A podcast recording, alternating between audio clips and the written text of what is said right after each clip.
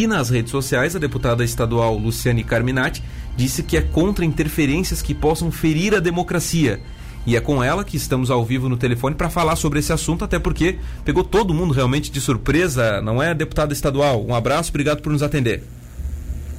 Obrigada, uma boa tarde ao César Augusto, ao Wanderson Andrade também, boa tarde a todos os ouvintes da Rádio Cidade. Bem, pegou de surpresa porque, em primeiro lugar, é, nós temos é, uma construção de legislação, então está amparado em lei, a eleição nos institutos federais, assim como nas universidades públicas. E, e é todo um regramento no sentido de ouvir os técnicos, então os servidores técnicos, os professores e também os alunos. É, no caso do Instituto Federal de Santa Catarina, nós tivemos segundo turno.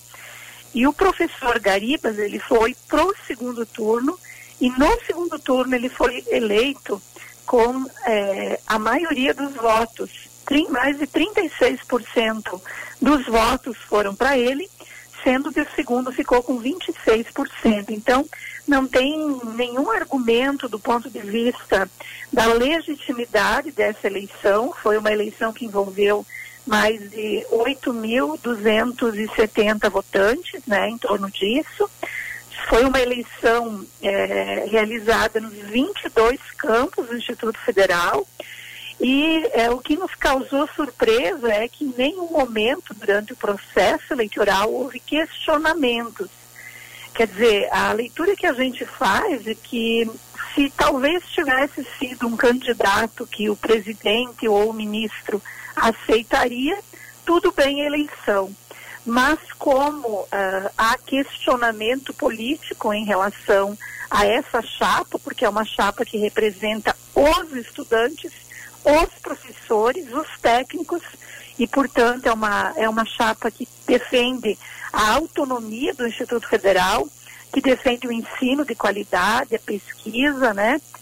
É, e é uma chapa que veio se legitimando pela história do professor Garibas, que é uma história de muito compromisso com a rede federal. Então, eu fiquei muito chocada com isso, porque eu entendo que o, no nosso, no na nossa Constituição não cabe mais espaço para um governo, né, para um ministro da Educação que jogue a Constituição na lata do lixo. Né? A nossa Constituição é muito clara. Quando o gestor assume o poder, ele não é dono das instituições. Ele tem que conviver com o processo democrático e respeitar a gestão democrática da educação. Inclusive, isso já está em legislação federal, já é Plano Nacional de Educação. E nós, nos últimos anos, sempre vínhamos com, esse, com essa construção. Não cabe, então, na minha avaliação, é, essa arbitrariedade que nós estamos questionando, se colocando contra e exigindo que a comunidade escolar seja respeitada. Deputada, boa tarde. Aqui é o Wanderson. É notória a sua insatisfação também da comunidade acadêmica, né? Que, enfim, pegou todos de surpresa, sem dúvida nenhuma. Mas o que você pretende fazer daqui para frente com essa decisão?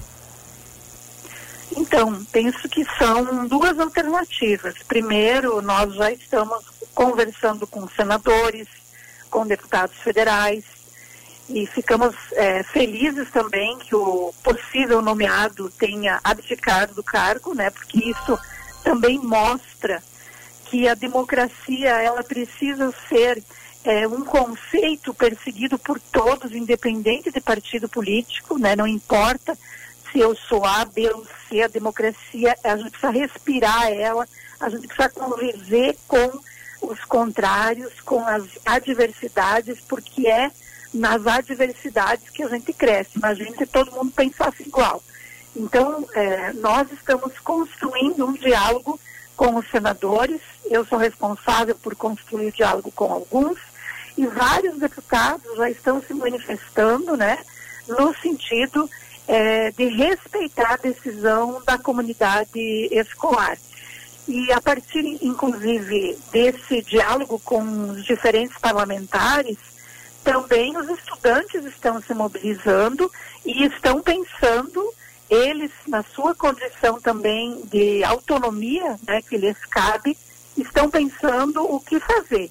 O que eu posso lhe assegurar é que nós não vamos aceitar é, esse processo ditatorial. Porque se a escola não consegue, dentro do espaço educativo, se o instituto não consegue fazer garantir a democracia interna, que tipo de sociedade nós vamos garantir, então, se nem dentro de uma instituição educativa que tem que dar exemplo, a gente consegue garantir? E mais, que tipo de cidadão nós estamos formando? Que não entende que a democracia é um valor fundamental para a convivência numa sociedade contemporânea como a nossa. Então, nós não vamos aceitar, nós estamos agindo, mobilizando, pressionando o Ministério da Educação para que não nomeie quem eu quero, mas quem a comunidade escolar quer. É isso que nós estamos reivindicando. Mas não houve, Luciane, deputada, aqui é o César novamente perguntando, nenhuma justificativa, assim, não, não, não há nenhuma justificativa realmente para essa escolha inesperada? Na verdade, sim, é uma, é uma justificativa muito, eu diria, muito frágil. Se questionou que quando o professor Garibas, que era diretor do campus, é, teve um processo de licitação em 2010. Sim. Mas veja bem, César, Ele assumiu na época, era, da, era de, uma, de um processo licitatório do, da administração anterior, nunca foi mexido nisso. Ele foi candidato, não houve nenhum impedimento, ele não tem nenhuma condenação, nada que ficou colocado contra ele, que ele tivesse responsabilidade, até porque, como eu falei, é, não foi ele que fez, ele herdou isso, né?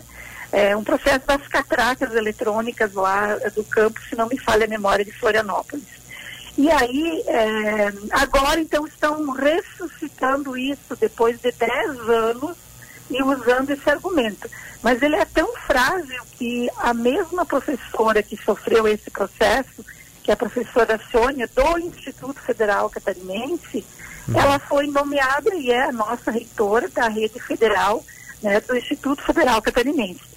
Então é dois pesos, duas medidas. E volto a dizer, não tem nenhuma condenação. Então, se houvesse de fato um problema, primeiro você sempre tem que garantir o direito de defesa do sujeito. Em segundo lugar, tem que haver comprovação. Então não teve a primeira situação, não teve a segunda, e agora então está se justificando em torno de algo extremamente banal que qualquer ação judicial o professor Garibas derruba. Então não tem sentido algum isso né?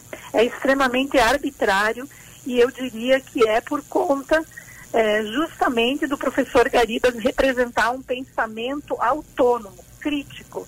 Ele vai defender os estudantes e vai defender a rede federal e não vai se submeter a medidas que vão contra isso.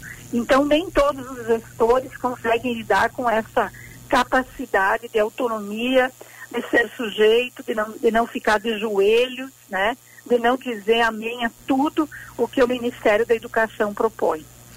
Agora, deputada, você já teve alguma conversa com o Maurício Gariba, com o próprio Lucas também em relação a tudo isso? Ou por enquanto não teve é, nenhum relato, nenhuma fala dos dois diretamente com a sua pessoa? Então, com o professor Lucas, não, porque não me cabe, né? Eu não teria motivos para falar com ele, tendo em vista que eu vou legitimar quem foi eleito, independente de quem seja. Eu conheci o professor Garibas nesses últimos meses, agora, para ter uma ideia.